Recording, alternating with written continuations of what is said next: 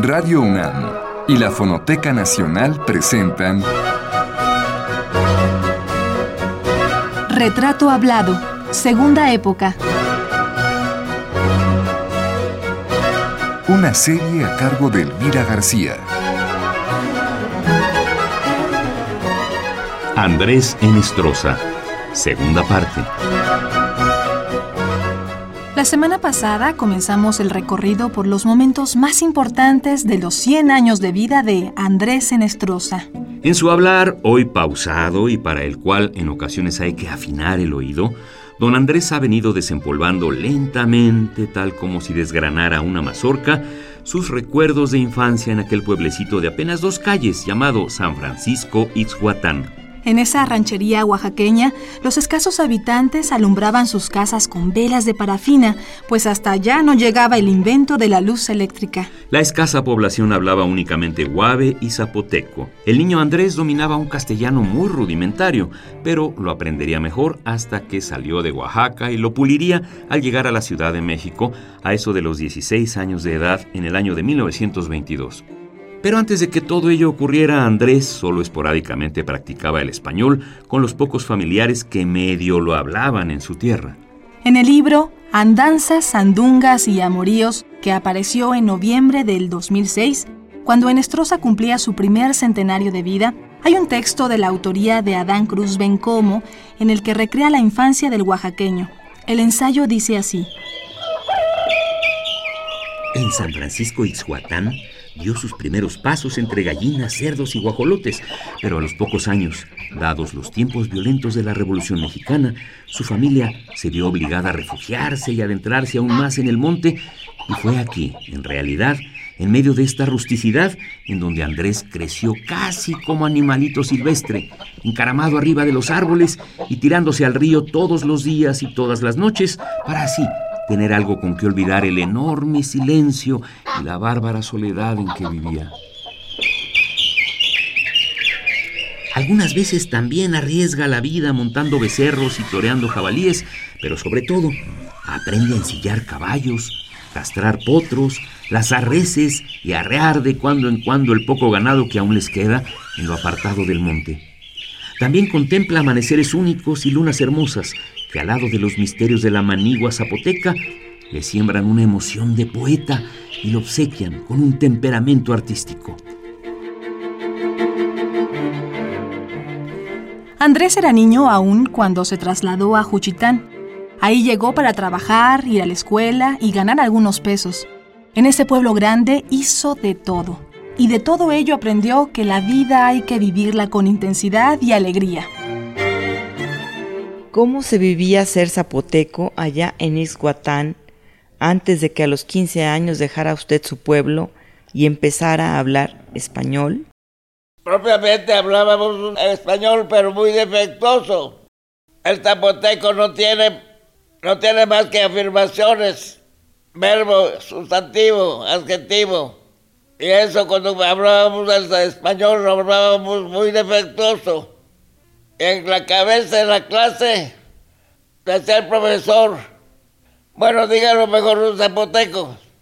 Eso tiene chiste, porque el zapoteco es un idioma de, una, de un país, de un pueblo. En cambio el español es el idioma de todos nosotros. Lo que tenemos que hablar es español, después todos los demás idiomas porque el idioma de nuestro pueblo es el español.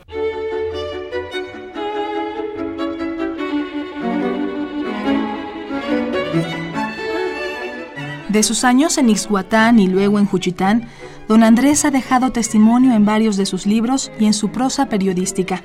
Pero en Andanzas, Sandungas y Amoríos, una obra hermosamente ilustrada con grabados de Juan Alcázar y editada por Mariliana Montaner, Don Andrés rescata de su memoria escenas llenas de poesía, estampas de Ixhuatán, su primera tierra, y de Juchitán, su segunda casa. Dice en ese libro Don Andrés. Cuando era niño vivía en el rancho, en el monte, a la orilla del mar, a la orilla del río. Íbamos al mar que a un kilómetro de la casa estaba y en sus orillas cortábamos guayabas y frutos rojos de icacos recogíamos conchas de colores y con ellas hacíamos collares. En tiempos de aguas, Cortábamos nenúfares. No tuvo la vida para mí secretos. Era yo muy travieso. Espiaba y husmeaba por todos lados, que si los enamorados se veían en las esquinas, que si ponían las gallinas, veía yo nacer a los becerros, caminaba por la vida al aire libre.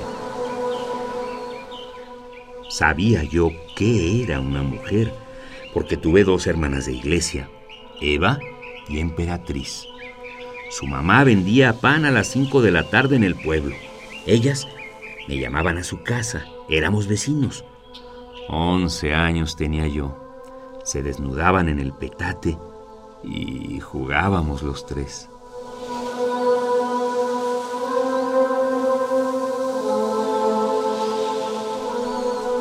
En el pueblo de Ixhuatán mis paisanas se bañan desnudas en el río.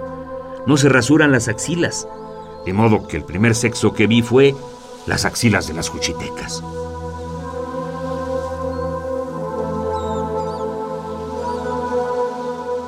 Don Andrés recuerda en ese libro su estancia en Juchitán. Trabajé en un puesto con una familia árabe. El primer día se robaron tres piezas de muselina esa tela para huipil que se fabricaba en Europa y se consumía en México en el istmo de Tehuantepec. El turco se puso a gritar y le dije, no se apure, hombre, mi mamá lo va a pagar.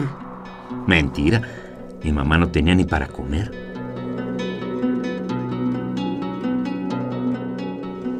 Pero qué gracia tiene estar vendiendo muselina, medir los metros, envolver y cobrar. Me fui a trabajar a un negocio de la esquina donde vendían comestibles, arroz, frijoles, canela y alcohol. Ahí aprendí a preparar una bebida que consiste en mezcal, canela, azúcar y anís de Mallorca. Salía yo bien mareado. ¿Se sintió usted limitado o cómo fue que descubrió que quería ser distinto al resto de los habitantes o de sus amigos de Isguatán? ¿Qué fue lo que le hizo salir de su tierra? Llegamos a ser tan pobres que un día fui a una estación de ferrocarril de reforma y sin más pensar no tomé el tren y me fui a Otocuchitán, otro pueblo más grande. Ahí fui mozo, cargador, escribiente y no tenía ningún plan de vida. Pero entonces como Vasconcelos, la educación pública, habló de becas, de internados, de comedores públicos, de escuelas, de bibliotecas, de libros y todo. Y decidí venirme. Ya estuve vagando. Pero siempre cuando un hombre se decide a pelear, a aguantar, no hay que lo venza. Este es mi caso.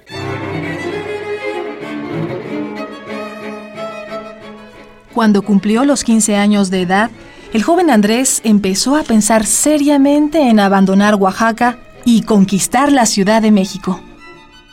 El objetivo parecía ambicioso y el paso era enorme para ese muchacho que no se avergonzaba de hablar guave y zapoteco y de ser pobre e indio. Todo lo contrario, decía, soy el idioma que hablo, porque mientras construyo la lengua, también me voy haciendo yo.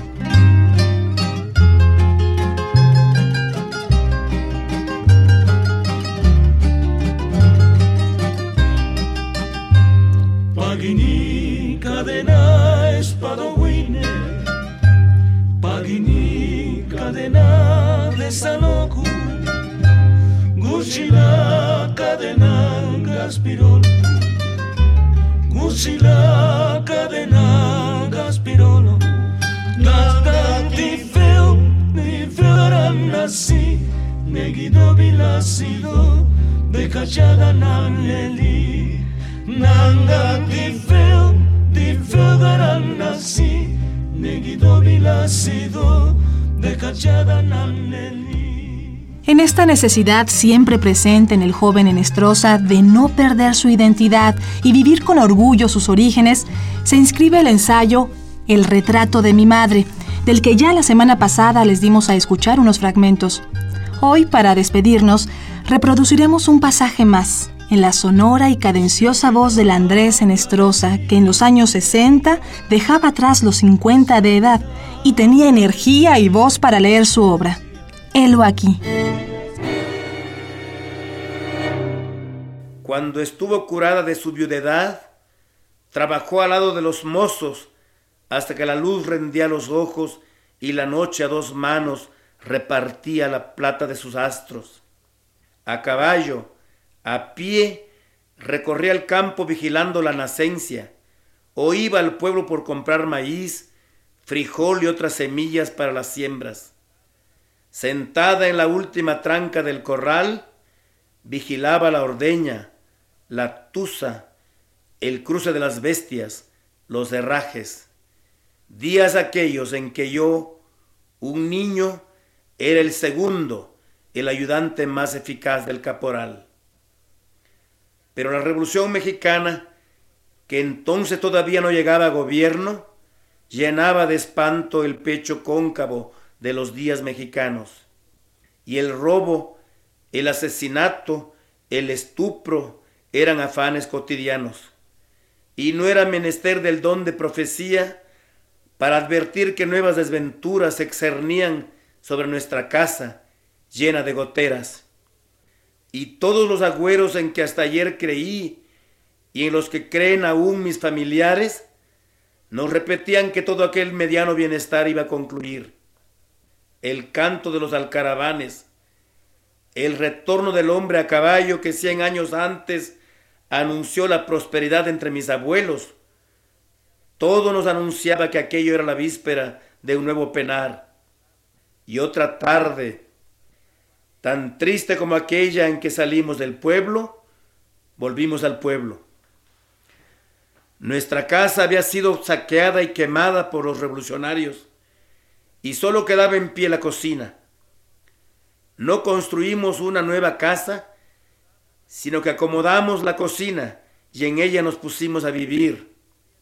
Concurrí a la escuela cada vez que la situación del país permitía que la hubiera y aprendí a leer, a escribir y a recitar. Mi madre en viajes constantes a Juchitán en busca de medicinas para curarnos de la malaria, se puso a gastar el dinero. Hacía regalos de cuando en cuando. Y así como otros obsequian una caja de dulces y unas flores, Martina Mann regalaba una yunta de bueyes y una carreta, una vaca con cría o un terreno para construir una casa. A sus ahijados, a sus hermanos, a sus sobrinos, a mi abuela, regalaba durante la feria de la Candelaria, única que se celebra en mi pueblo. Alguna vez apadrinaba matrimonios, pagando los gastos. En uno de estos matrimonios recuerdo haberla visto bailar un son y decir los parabienes a los recién casados. Durante el matrimonio de Efraín Nieto, un primo mío, la oí recitar un romance que solo más tarde supe que no era de nuestra invención y que ni siquiera sabíamos bien a bien lo que las palabras significaban. Porque el romance memorizado sirvió, sirve aún entre nosotros para ocultar la pena de que no podamos expresarnos fluidamente en español. Ya se va la recién casada, sabe Dios si volverá. Adiós queridos hermanos, adiós querida mamá. Caballero, por fortuna, ¿tú no has visto a mi marido? Señora, no lo conozco, deme una seña y le digo. Mi marido es blanco y rubio, su boquita muy cortés, y en la cacha de su espada tiene un letrero francés.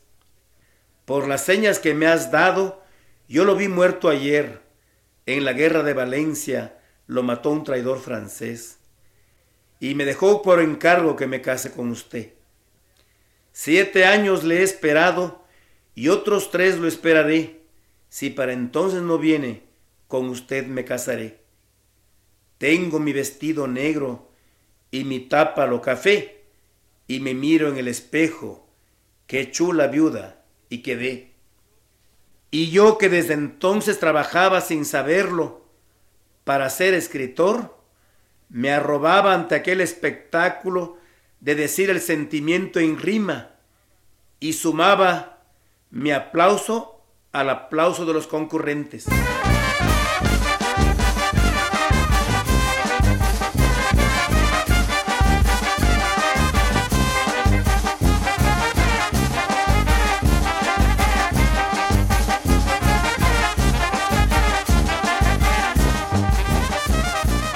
Esta fue la segunda parte de la serie dedicada al escritor Andrés Enestrosa. Lo invitamos a escuchar la tercera el próximo lunes a esta misma hora. Hasta entonces.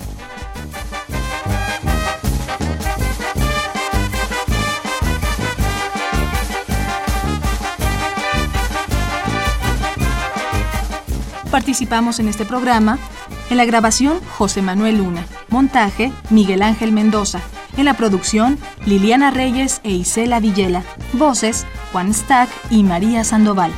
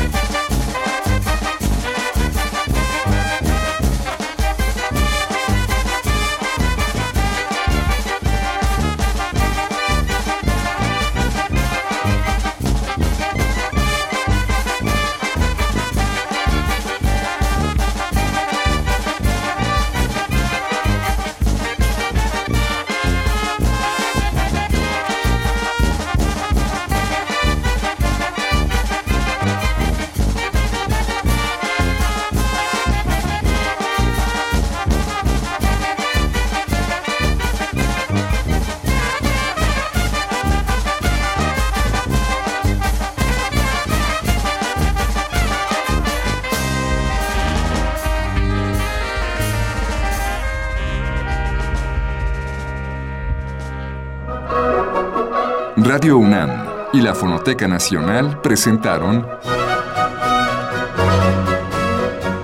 Retrato Hablado, Segunda Época. Una serie a cargo de Elvira García.